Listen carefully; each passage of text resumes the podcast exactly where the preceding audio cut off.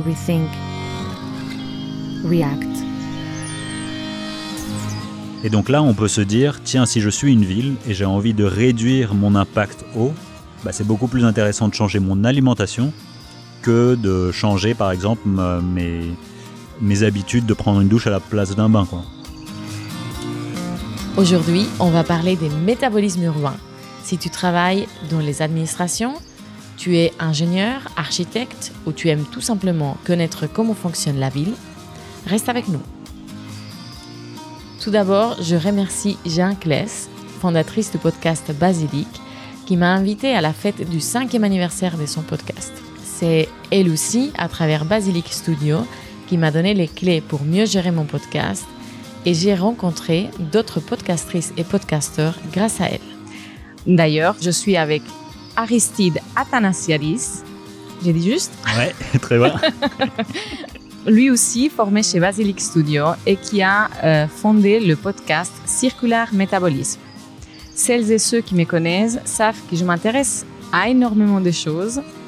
Je suis convaincue que nous ne pouvons pas réduire nos problèmes environnementaux, de santé et sociétaux avec un seul prisme. Nous vivons dans une planète complexe, nous sommes des êtres complexes et les systèmes desquels nous dépendons le sont aussi. Voilà pourquoi aujourd'hui on va parler des métabolismes urbains avec Aristide. Avant de continuer, un petit rappel. Rethink and React, c'est un podcast indépendant qui ne reçoit aucun soutien financier. Si tu aimes ce podcast, n'hésite pas à le partager et à mettre des étoiles sur Spotify ou Apple Podcast. Cela permettra à d'autres personnes de le découvrir. Merci, bonne écoute et bonne réflexion. Tout d'abord, merci. Euh, c'est marrant d'être de l'autre côté euh, du micro cette fois-ci. Et puis, euh, bah, merci de, de vouloir parler de, de, ce concept un peu bizarre, complexe, métabolisme urbain. Donc moi, ça fait euh, plus de dix ans, disons, que je bosse dans ce, dans ce domaine-là, où j'essaye de faire des recherches dans ce domaine-là. On va expliquer un peu plus tard c'est quoi. Mais en gros, j'ai fait euh, ma thèse sur euh, cette thématique-ci, entre Bruxelles et Melbourne. Et ça fait quelques années, là, je bosse à l'EPFL, donc à l'école polytechnique fédérale de Lausanne, sur des recherches, encore une fois, de métabolisme urbain. Je bosse avec les villes euh, souvent pour faire leur, euh, soit leurs études ou leurs analyses de métabolisme urbain, qui souvent font, euh, grâce à celles-ci, des plans d'économie circulaire, des plans en résilience, enfin plein d'autres plans stratégiques par après. Et puis, comme tu dis, enfin, il y a le podcast Circular Métabolisme qui traite de ces questions-là. On a une association sans but lucratif également sur cette, sur ce concept-là. Comment elle s'appelle déjà l'association? C'est Metabolism of Cities. Métabolisme des villes en anglais. Et vous avez un site web, je crois, dans lequel on peut aller trouver plein d'informations, c'est ça? Exactement. C'est un portail en ligne qui regroupe euh, toute information sur la thématique. Donc on a, on a créé des, cours en ligne, on a créé des outils en ligne et ils sont toujours gratuits et open source pour tout le monde. Donc, euh, par exemple, pour des architectes, ingénieurs, ça pourrait être euh, quelque chose d'intéressant ou même euh, des gens dans les administrations qui pourraient aller voir ce qui se fait ailleurs Par exemple, donc on peut voir quels sont les différents types d'études qui existent, où est-ce qu'elles ont déjà été faites. Et on a aussi créé des portails de des tableaux de bord, si on veut, de métabolisme urbain, qui permettent à toutes et tous de hum, rajouter des données dedans et pouvoir les visualiser. Comme ça, on a une idée au fait, tiens, combien consomme ma ville et on peut avoir son portail et collaborer, par exemple, si euh, toi tu es ingénieur ou architecte, tu collabores avec l'administration et vous avez dans le même portail les informations. Et comme ça, vous pouvez vous dire, bon, bah, quelle est mon influence, quel est mon impact sur base de ce qui existe déjà. Super. Je trouve que c'est génial que vous ayez fait ça. Ça, tu l'as fait avec quelqu'un d'autre? Ah oui, oui, ça c'est clairement avec beaucoup de personnes. D'ailleurs, euh, un grand merci à, aux, à la première personne qui s'est lancée là-dedans, Paul Hookman, qui lui était, euh, lui, il faisait son mémoire de fin d'études euh, à Cape Town, et euh, moi je faisais ma thèse à Melbourne à ce moment-là. Et il avait juste écrit, il avait fait un espèce de petit site internet en disant qui veut participer, participe. Et là, on est des dizaines de personnes à travers la planète qui collaboront et qu'on s'est quasi jamais vu en fait. Au maximum, on s'est vu deux trois fois dans la vraie vie quoi. C'est génial. J'aimerais qu'on propose aux auditeurs et auditrices euh, une petite histoire euh, avec Jean-Marie qui vient de, de l'époque de 1900 et qui vient visiter euh, Thomas aujourd'hui. Enfin, imaginons Jean-Marie, il arrive en train et bon déjà il arrive à la gare, il vient le chercher et puis bah, il va chez, chez lui. Salut. C'est les magies de la fête. On a deux petits. quoi bah, on enregistre un podcast. Ça a l'air bien. Tonton, tonton. Vous cherchez quoi Je cherche un sac Un sac de quelle couleur blanc. Blanc. Alors là, il y en a un blanc. C'est ça. Voilà. Tada. Directement trouvé. Au revoir. Au revoir. Je recommence. Donc, euh, Jean-Marie arrive à la gare euh, de euh, Lausanne. Et puis, en sortant, c'est déjà la, la frappe. Ben, il voit pas de chevaux. Il se demande où sont passés les chevaux. Et au lieu des chevaux, il voit plein de voitures, des véhicules euh, qui vont très vite. Et des gros véhicules qui sont des bus. Il connaît pas ça. Et puis il se dit, mais c'est quoi tout ça? Alors Jean-Marie, il est complètement perdu.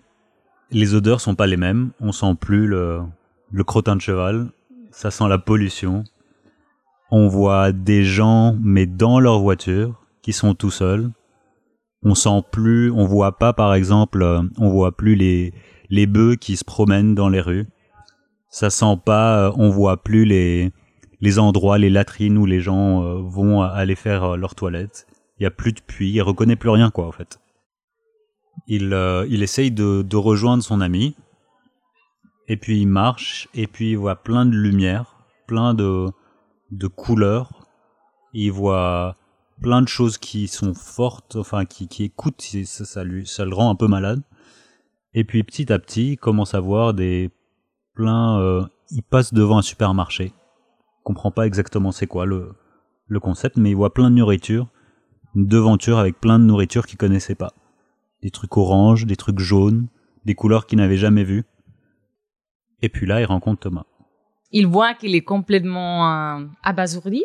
Et il lui explique, euh, bah écoute, voilà, c'est maintenant, nous, on vit comme ça. Nos villes euh, ressemblent à ce que tu vois maintenant.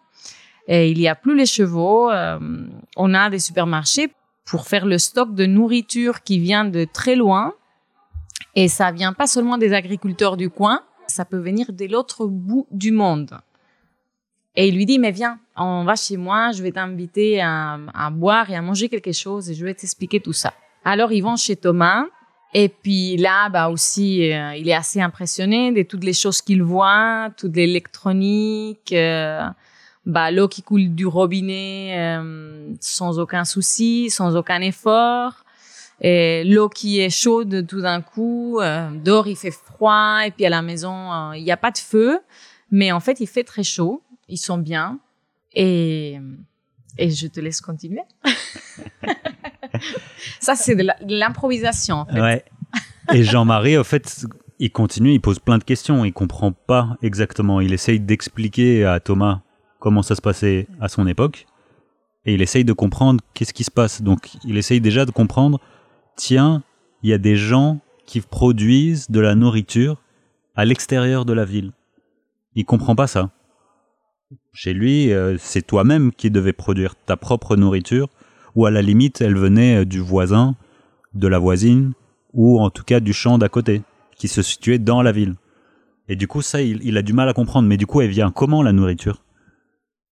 Et du coup, ah, elle vient en camion. C'est quoi le camion? C'est quelque chose qui roule, qui est gros. Ah ouais. Et comment est... Enfin, c'est c'est avec du charbon qui roule le, camion? Non, non, on a du pétrole dedans. Il comprend pas. Enfin, il y a toute une série de choses, il comprend pas. Et après, il se dit, mais attends, il roule sur quoi? J'ai pas vu de pavé par terre. C'était quoi ce truc noir là par terre? Ça, c'est de l'asphalte. C'est encore quelque chose qu'on a créé grâce au pétrole.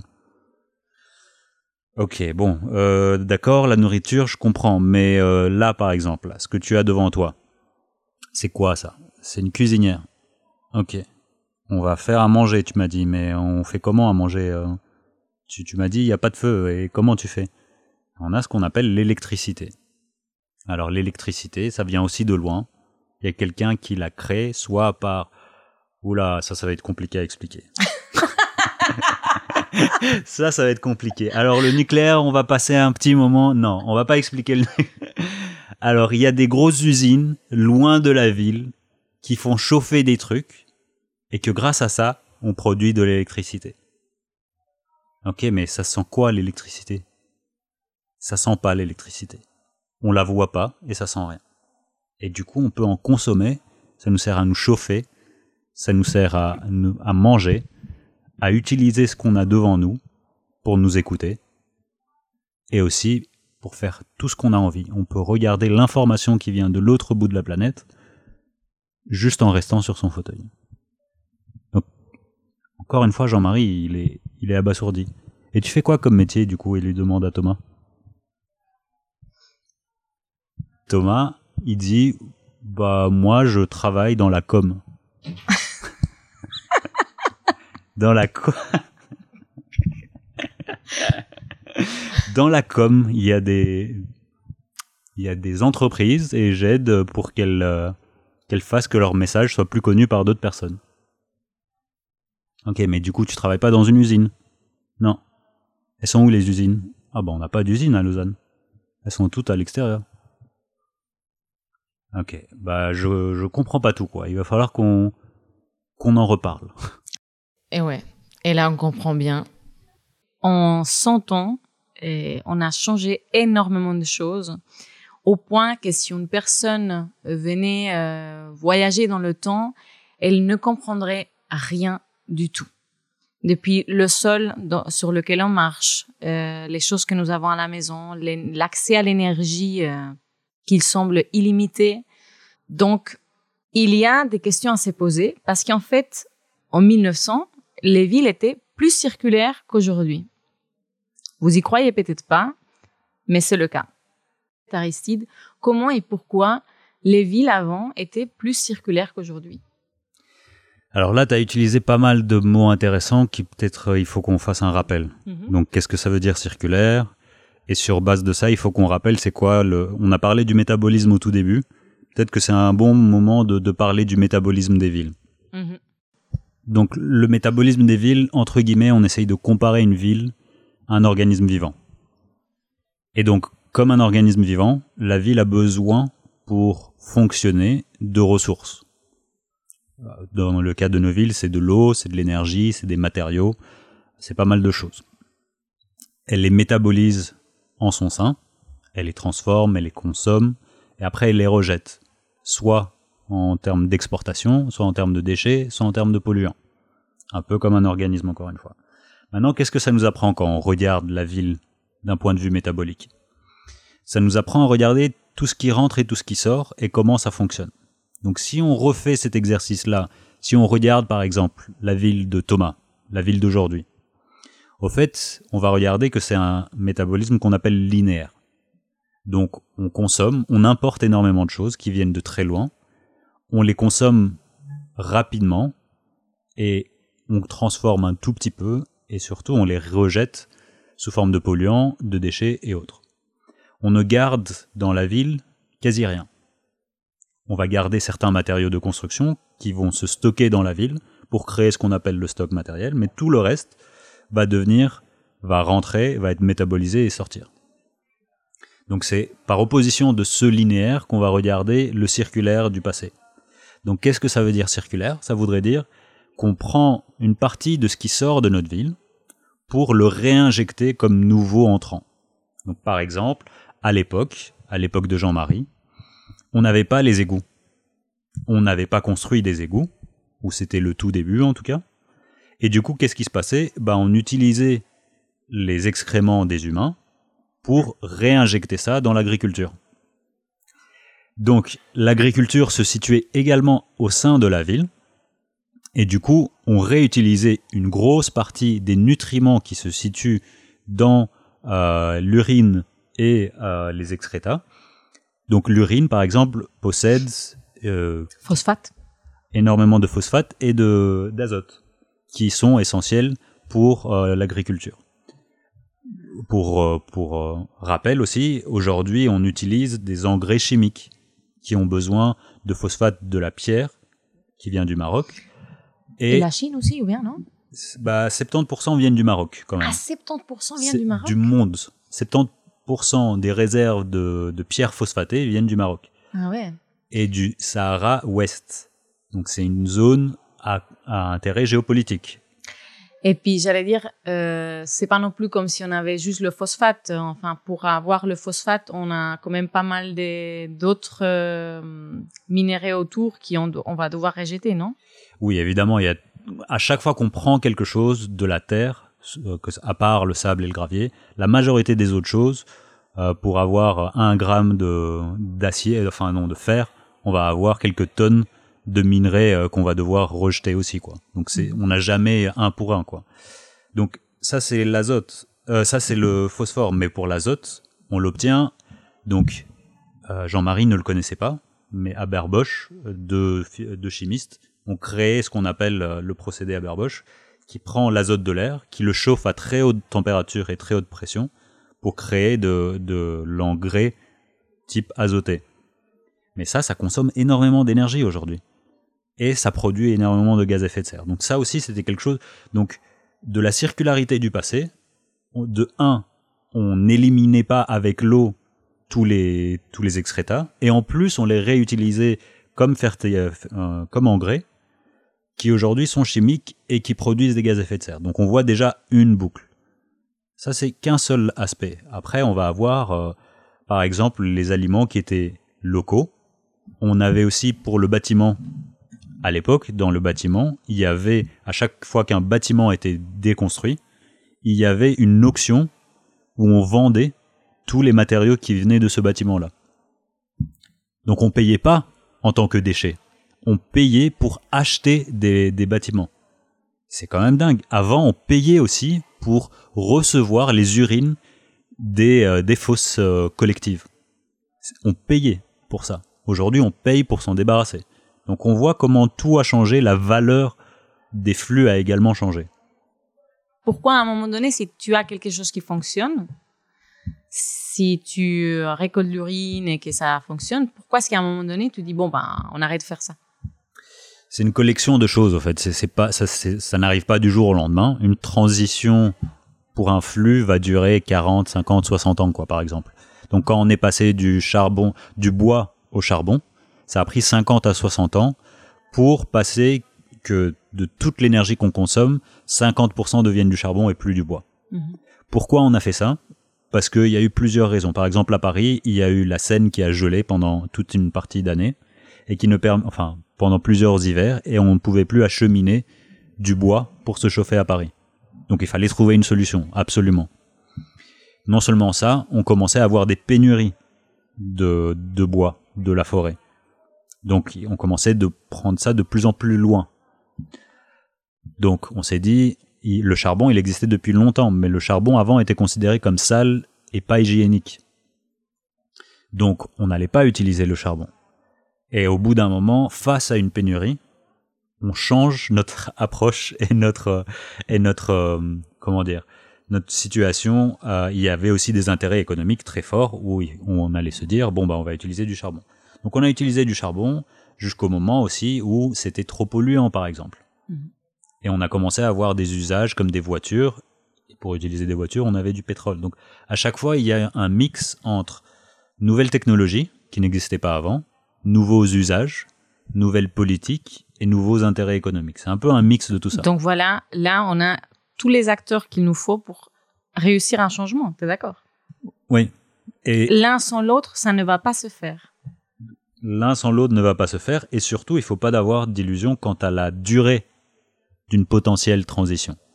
C'est-à-dire que pour changer une économie au niveau d'une ville, déjà, ça va prendre 30, 40, 50, 60 années, quoi. Il faut garder en tête que, bah voilà, enfin, tout ce qu'on a devant nous, ça a pris du temps pour les faire. Pour les défaire, ça va prendre au minimum le même temps, quoi. Mhm. et que pour le moment, peut-être il y a euh, une personne que j'avais interviewée, euh, Jean-Baptiste Fressoz, sur la transition énergétique. Lui, il, il dit que ce mot est faux. Il n'y a pas de transition énergétique. Au fait, ce qu'on a fait, on a eu une accumulation énergétique. On n'est jamais passé de l'un à l'autre. Il y a eu toujours cet effet rebond, non? Il y a eu cet effet rebond, oui, comme tu dis. Donc ça veut dire que, par exemple, il y avait un- une personne qui avait parlé de ça pour le charbon, Jevons. On appelle ça le paradoxe de Jevons, par exemple, pour l'effet rebond. Et Ah oui. On a sauvé du charbon parce qu'on a créé des machines plus efficaces. Mais comme on utilisait encore plus ces machines efficaces, bah à la fin on consommait plus de charbon qu'au début. Donc c'est un effet rebond comme tu dis. Donc de toute façon aujourd'hui, même si on passe d'un euh, flux énergétique à un autre, c'est pas que l'autre il va, on l'a arrêté. C'est-à-dire qu'aujourd'hui on consomme quand même du bois. Si c'est pas ici, ça va être autre part. Mais pour construire quoi? Bah, Des mines de charbon. Et on utilise du charbon pour créer notre acier. Et on utilise du pétrole. Enfin voilà. Donc Mhm. on on n'est- on n'a pas vraiment réussi à passer euh, d'un vers l'autre, mais plutôt à accumuler l'un et l'autre.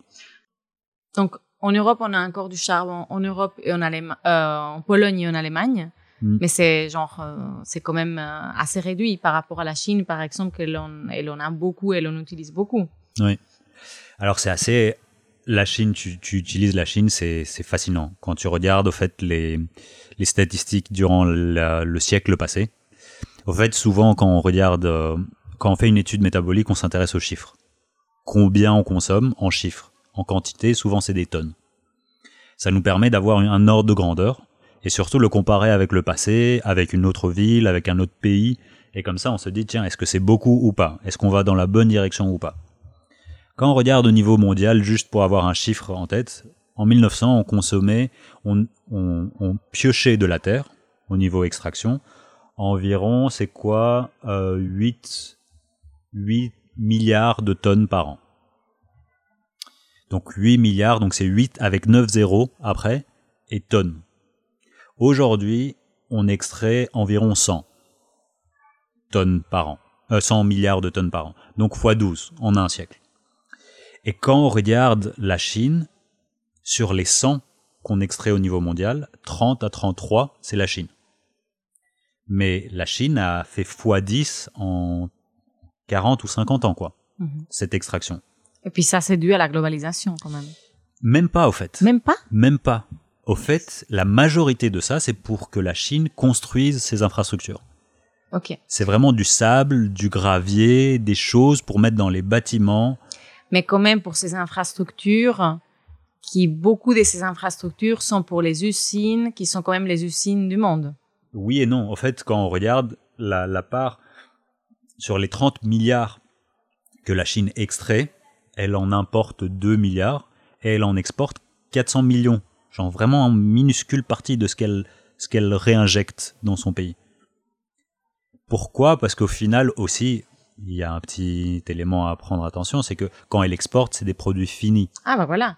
Donc en tonnes, c'est Voilà, beaucoup oui, plus oui. petit. C'est à ça que je pensais en fait, que en fait c'est des produits pour les autres. Exactement. Mais après, il faut faire aussi attention que c'est pas parce que ça pèse beaucoup que ça a un gros impact environnemental. Donc le sable, on en pioche beaucoup. Bon, ça détériore le- les écosystèmes, ça détériore beaucoup de choses. Mais d'une manière environnementale, si tu prends une tonne de sable et une tonne de- d'acier, au niveau environnemental, ça n'a rien à voir. Mhm. Euh, par exemple, une tonne de, de ciment, c'est égal une tonne de CO2. Si tu prends une tonne de, de sable, c'est quasi rien, quoi, comparé. Mhm. Mais bon, du coup, la Chine, comme plein de pays, nous, c'était au passé, a construit son, son infrastructure. Et son infrastructure, son stock, c'est ce qui fait circuler les flux. Et ça, ça nous pose pas mal de questions sur non seulement comment retourner en arrière nous, mais aussi, on dit que aujourd'hui on est 50% du globe qui habite dans les villes. On dit que dans 2050, dans quelques décennies, il y aura peut-être 80% des personnes du globe qui vont habiter dans des villes. Du coup, toutes ces personnes-là ont besoin de créer leur stock. Tu vois? Avant de devenir... Et quand, si on revient pour la circularité, la circularité c'est quoi? C'est quelque chose qui sort de ta ville et qui est réinjecté Dans ta ville. dans ta ville. Ou ailleurs, ça pourrait quand même être ailleurs. Ça pourrait être ailleurs aussi. qui n'est pas perdu, quoi. Ce ce n'est pas perdu. Il faut aussi se poser la question de tiens, est-ce que la ville, c'est la bonne échelle pour faire de la circularité? Parce que de toute façon, bah, on n'a pas d'usine de recyclage dans la ville, on a très peu d'activités qui réutilisent, réemploient et tout ça.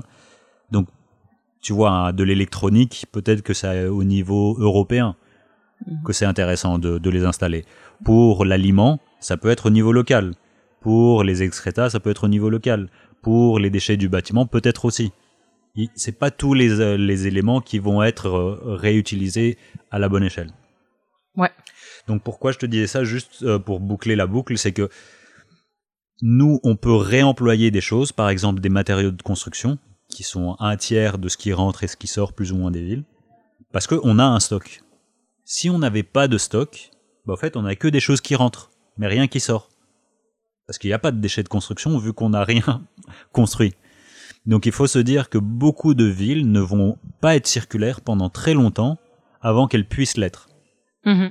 Donc c'est, il faut se considérer qu'il y a différentes phases de maturité. C'est un regard à long terme. Exactement. Mais c'est là où les nouvelles villes pourraient apprendre des anciennes villes. De se dire, au lieu que je construise des routes, des grands bâtiments, des choses qui vont consommer énormément, est-ce que je peux construire à petite échelle, de manière modulaire, petit à petit, en fonction des besoins? Plutôt que, tiens, on va faire une autoroute, et après, euh, on verra si ça va être utilisé ou pas, quoi. Parce Mhm. qu'une fois que tu as construit une autoroute, les gens vont utiliser l'autoroute. J'aimais bien quelque chose que tu disais, donc euh, c'est cette face cachée de la consommation de la ville, qu'on a les impacts directs et les impacts indirects. Euh, sur l'eau, par exemple, j'avais vu une analyse que tu avais fait euh, de Bruxelles, je crois. Ouais. J'avais trouvé très impressionnant la comparaison de l'eau. Après, il y a l'énergie, les métaux, bien sûr, mais, mais vraiment l'eau, qui pour moi est un élément clé du futur. Je pense que c'est vraiment quelque chose qu'on doit regarder de très très près. Je crois que c'était un de consommation en ville euh, versus à l'extérieur de la ville 42, si je me Mhm, rappelle bien. mhm. Ouais, bah, au fait, là, ce qui est un petit rappel méthodologique très rapide, en gros, ce qu'on mesure dans le métabolisme urbain souvent, c'est ce qu'on appelle une approche de territoire. Donc, il faut s'imaginer, on prend notre territoire et on met des, des compteurs tout autour de notre territoire et on mesure ce qui rentre et ce qui sort. Donc ça, par exemple, si tu vas chez toi, dans ta maison, tu regardes ton compteur, tu regardes combien tu as consommé en une année, on ajoute tous les compteurs de toutes les personnes de la ville, et voilà, on a la quantité. Donc à Bruxelles, pendant un an, c'est environ 60 euh, millions de, de, de mètres cubes d'eau, quelque chose comme ça. Ok, très bien. Mais le truc, c'est que ça, c'est une approche de comptabiliser. Ça, c'est les effets directs. Il y a les effets indirects, les flux indirects. Ça veut dire quoi? C'est tout ce qui est caché dans notre consommation, qui est consommé autre part pour satisfaire notre consommation ici. Donc je donne un exemple, le micro qu'on a devant nous, bah, on a eu besoin d'extraire euh, des minerais de fer, on a eu besoin de les forger, de les mettre ensemble, etc., les importer, et les fabriquer, les réimporter, etc., etc. Dans tous ces aspects-là, on a eu besoin d'eau pour l'extraction, on a eu besoin de l'eau pour euh, les machines, et tout ça, et tout ça, et tout ça. Pareil pour l'énergie. Donc il y a ce qu'on appelle l'énergie grise ou l'eau grise dans tout ce qu'on a. Donc tu as dit pour Bruxelles, comme tu, as, comme tu as dit, on consomme, disons, une quantité, les 60 millions de, euh, de, de mètres cubes d'eau pour Bruxelles. On en consomme euh, 40 fois plus à l'extérieur de Bruxelles pour satisfaire notre consommation. Donc là, est-ce que tu as une idée de, de quoi, de où ça peut venir? Pourquoi on consomme tellement à l'extérieur de Bruxelles comparé à l'intérieur? Oh, parce qu'on produit pas dans la ville. Ouais, mais quelle production, quels produits tu penses sont ceux qui consomment tellement d'eau et qui sont à l'extérieur de la ville? Beaucoup l'agriculture, je penserais. Exactement, exactement. Donc, évidemment, l'agriculture, il y a des, des, calculs qui se font assez rapides pour savoir qu'un kilo de bœuf est égal à autant de, de milliers de litres d'eau. Donc, c'est surtout pour, euh, les, pour nourrir euh, les, les animaux. Et donc là, on peut se dire, tiens, si je suis une ville et j'ai envie de réduire mon impact eau, bah, c'est beaucoup plus intéressant de changer mon alimentation que de changer, par exemple, mes, mes habitudes de prendre une douche à la place d'un bain, quoi. Je dis pas qu'il faut faire l'un ou l'autre, mais simplement en termes d'impact, l'un c'est euh, considérablement plus que l'autre. Mhm. Et ça, comme tu dis, le direct et indirect. Donc pour l'énergie, pour les métaux, tout ça, c'est quatre fois plus, quoi. Les gaz à effet de serre aussi. Ça nous pose aussi la question, tiens, de combien on est responsable en tant que ville Parce que certes, on consomme une telle quantité, mais réellement, on est responsable de 3 à 4 fois plus. Mhm. Ouais, clairement. Ouais. Cette ville avant, cette ville maintenant, euh, cette circularité qu'on avait avant, bah, t'as parlé, on a parlé de la- l'agriculture, le, le bâtiment, les excréments. Euh, niveau métaux, par exemple, ça serait aussi la même chose qu'avec le bâtiment. Enfin, avant, il n'y avait pas tout l'électronique. Donc, l'électronique, je pense que c'est vraiment un truc euh, pour lequel on a, comme tu as dit avant, il faudrait réfléchir à niveau européen, peut-être Mhm, mhm. parce qu'à niveau local, t'as pas, t'as pas de solution. Les voitures, imaginons une ville qui n'a pas de production, qui est encore beaucoup, qui est, qui est complètement dépendante de l'extérieur, ce qui est quand même le cas de beaucoup de villes Européenne. européennes, on est d'accord. On peut faire comment pour aller mieux et, et prendre cet exemple de Thomas, que, que Thomas prenne cet exemple de, de Jean-Marie. Au fait, il faut réfléchir à chaque, pour chaque flux une différente échelle et une différente gouvernance. Flux, je parle d'eau par exemple, de d'énergie, d'alimentation, etc., etc. Il y a des choses qui peuvent se faire localement. Localement, je peux parler d'un rayon de 100 km peut-être, Mhm. ou 50 km. L'eau est souvent assez lo- locale. Tu peux avoir de l'eau qui vient de pas très loin. Souvent, c'est euh, une cinquantaine de kilomètres euh, à côté de toi. Pour l'énergie, on peut commencer à penser à la biomasse, à l'énergie photovoltaïque, euh, un peu d'éolienne si possible. Donc on peut centraliser tout ça. L'alimentation, encore une fois, il faut qu'il y ait des, terres agricoles qu'on ait encore permis de les laisser agricoles pour qu'on puisse alimenter. Tout ça peut se faire. Le, le- la construction, encore une fois, aussi peut se faire assez localement. Du sable, du gravier, c'est souvent à côté. On a de la terre qu'on peut faire des matériaux de construction avec la terre. Il y a beaucoup de choses qui peuvent se faire localement. Attention, là il y a un petit astérisque, c'est que si on change nos usages, c'est-à-dire qu'on ne pourra pas se chauffer à 20 degrés euh, à partir de maintenant. Il faudra réduire de toute façon. On ne pourra plus faire certains usages, euh, avoir de la publicité euh, illuminée la nuit euh, ou des bureaux qui sont qui sont tous illuminés la nuit alors qu'il y a personne dedans. Donc tout ça n'a pas de sens. Donc une fois qu'on élimine ou on sacrifie certains aspects qui ne sont non essentiels, alors c'est déjà beaucoup plus facile de faire avec du local et du circulaire. Parce que sinon, en fait, on peut être circulaire, mais consommer toujours plus. Oui. Ce n'est pas être circulaire n'est pas forcément une bonne chose à la base. Si on ne réduit pas, on n'a aucune idée de, de- on va juste grossir le cercle au final. Mhm. On va avoir un cercle très très très gros avec une épaisseur très très grosse. Mais au fait, j'avais eu une personne qui était venue sur le podcast qui a dit la manière la plus simple de rendre quelque chose circulaire, c'est de réduire la consommation divisée par deux. Là, tu doubles ta circularité. Si aujourd'hui tu es circulaire de 1 et tu réduis ta consommation, au fait, ça va être deux fois plus grand le cercle que tu fais rentrer. Donc si on diminue ce qui rentre, on va augmenter le taux de circularité quasi automatiquement. Si on garde le même euh, le même euh, le même taux de circularité d'aujourd'hui. Il y a à un moment on va devoir choisir démocratiquement de quoi on a encore besoin. Et au fait, ça malheureusement ça va pas être les entreprises qui vont devoir choisir, ça va être nous les citoyennes, citoyens, les politiciennes, politiciens, enfin voilà, ça va être les associations, ça va être un débat à avoir. Et après uniquement, on va devoir rendre tous les objets et tous les produits et tout ça circulaire et autres. La circularité n'est qu'un outil, ce n'est pas le, ce n'est pas la destination. Et euh, aujourd'hui, on doit débattre sur c'est quoi la destination, où est-ce qu'on veut arriver, parce que c'est pas clair quoi. Mhm. Aujourd'hui, au fait, on se dit que c'est normal qu'on ait 1% en plus que l'année passée ou 2% en plus que l'année prochaine. Mhm. C'est tout, sans se dire pourquoi ou, ou quel est le but dans, dans 20 ans. Bon, pourquoi? Parce que euh, en fait, le, le bi- bien-être entre guillemets, hein, mais il est évalué qui est en croissance économique. Mhm. Donc, si tu as de la croissance économique, ta population, elle ira bien. C'est, on s'entend, hein. C'est, dans cet imaginaire économique. Mhm. Je pense que c'est pour ça qu'on reste coincé à, à regarder ces chiffres et puis que quand il n'y a pas cette croissance, euh, ça, entre guillemets, ça ne va pas. Mais de la même façon que tu as dit cette chose de où est-ce qu'on va et pourquoi on va, bah aussi dans l'aspect industriel, quel produit tu fais et pourquoi tu le fais, quelle est ton intention derrière. Je pense que là aussi, l'industriel, il peut lui-même arriver à la conclusion de, en fait, ce que je suis en train de créer, de produire, a plus de désavantages que des avantages pour la société, environnement, et autres.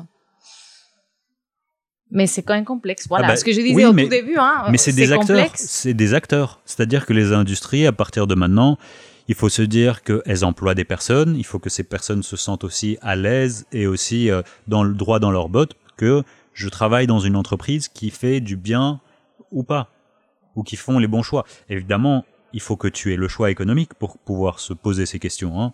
Euh, attention. hein. Complètement, oui. On a le privilège de pouvoir se poser ces questions, en fait. Exactement, il faut pas, euh, voilà.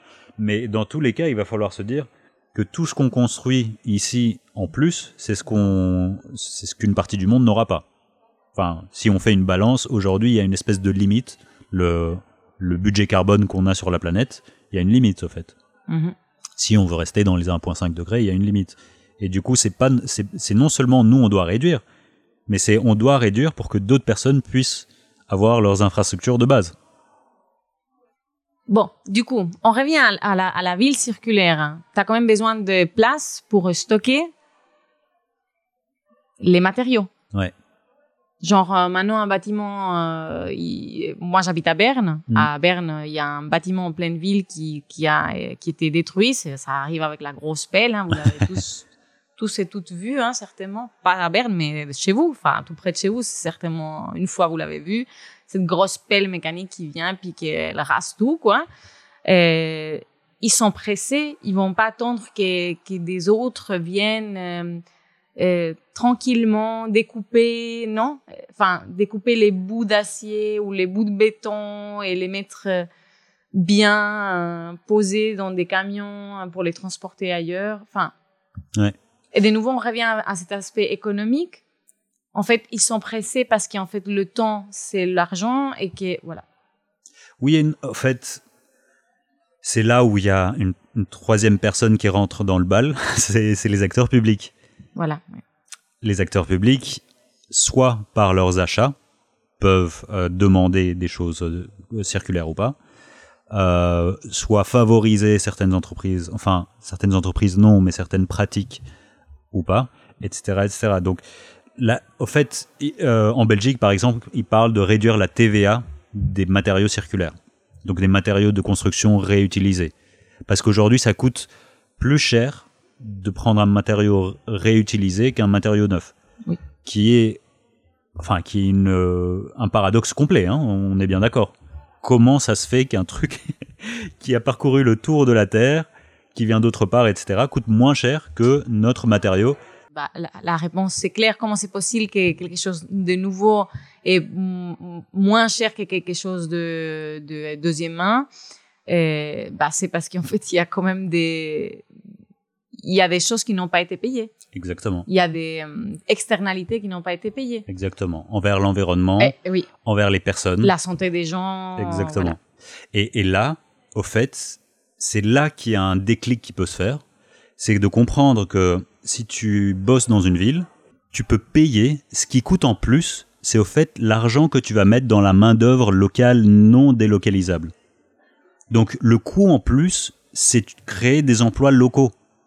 Je veux dire, c'est- un avantage clair et net. Mhm. C'est pas grave. Tu crées de l'emploi et tu maintiens de l'emploi et des savoir-faire qui n'existent plus. Donc, Mhm. je veux dire, le choix, il est fait. hein. Et après, tu as parlé juste un, un aspect, je pense, qui est le plus essentiel si on veut parler de circularité, c'est le foncier ou l'espace. Sans espace disponible, il n'y a pas de circularité. Pour stocker, pour avoir des activités productives qui prennent de la place, pour faire de l'agriculture locale, il faut ça. Pour faire produire de l'énergie locale, il faut de la place. Donc la place, c'est tout ce qui reste. Pour capturer du carbone avec des arbres, il faut de la place. Donc au fait, les villes doivent se battre à préserver du foncier non construit, un maximum possible. Mhm. C'est là où euh, elles ne deviennent plus supportables, c'est qu'elles n'ont plus de place. Ce n'est plus possible, au fait.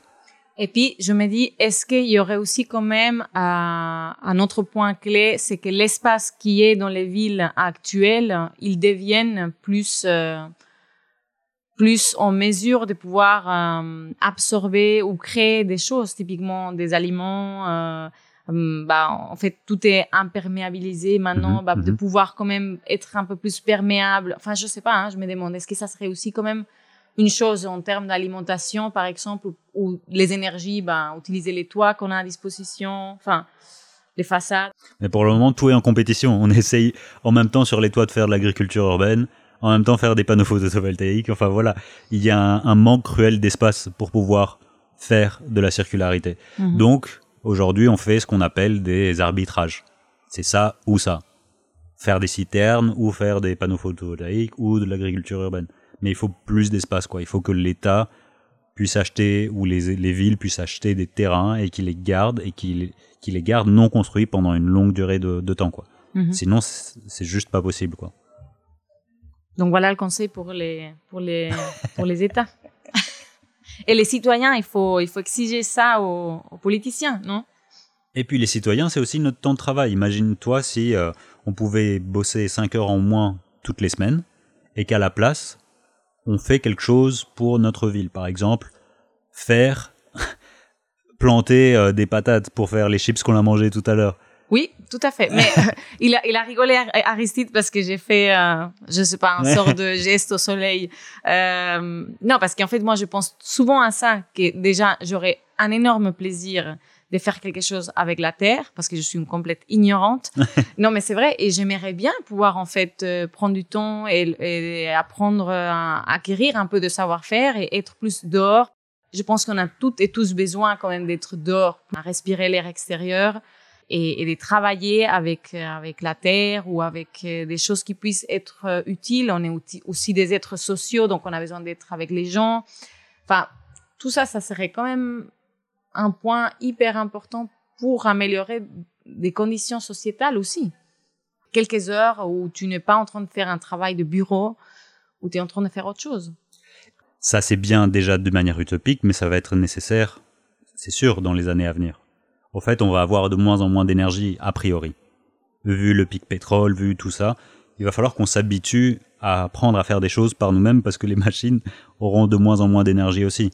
Il y a une espèce de, enfin, on le sait, hein, il y a des, on est limité au bout d'un moment de, de, de l'énergie disponible. Donc, au plus vite on est tous habitués à savoir faire un peu à manger, à savoir euh, déconstruire ou construire, à, avoir des, des tâches euh, qui sont manuelles et qui nous permettent de vivre, de faire fonctionner, bah ça, ça va nous donner aussi un autre espoir, je pense, de, de vivre dans des villes où on sait comment fonctionnent les choses, où on sait les réparer, où on est maître un peu euh, ou maîtresse de, de, de, de notre vie, quoi. Ouais, c'est clair.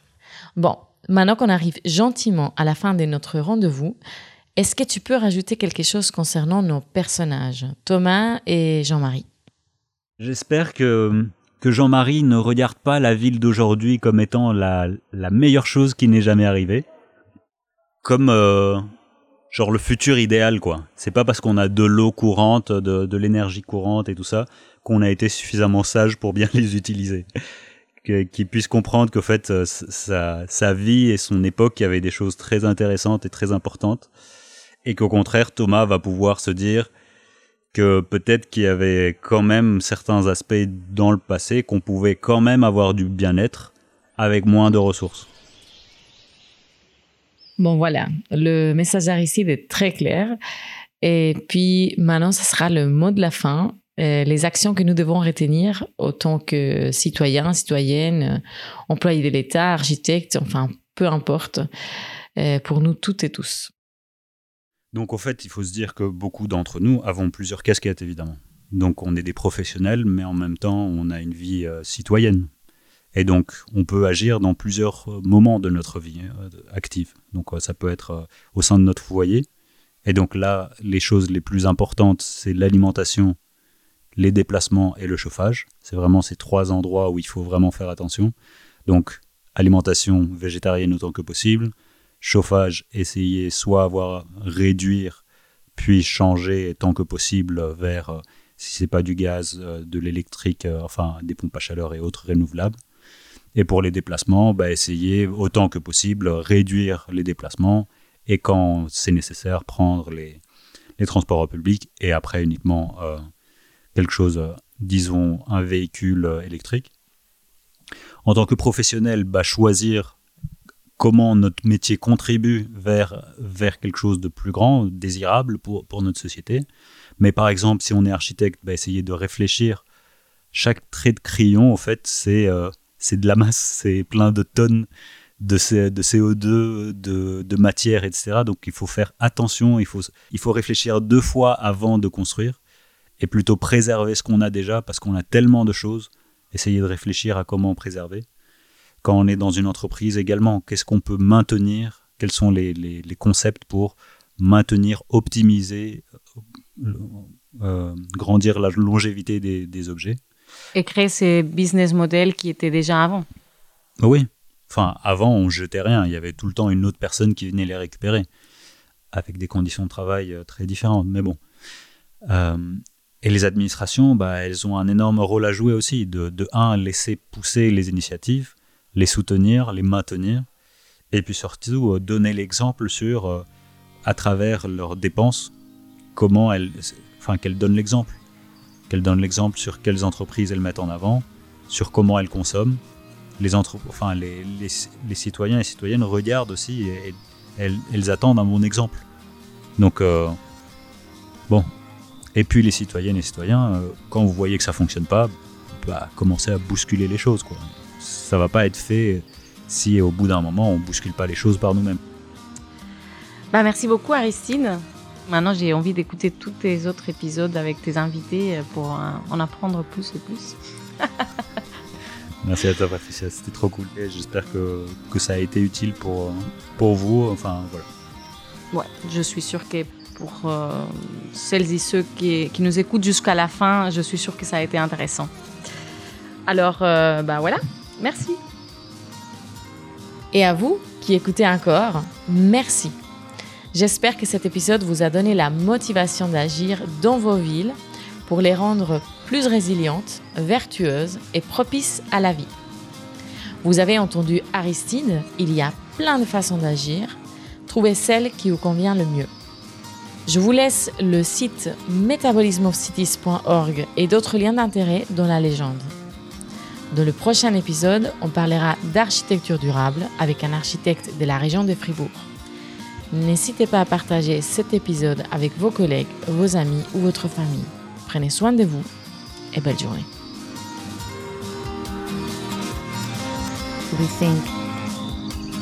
We react.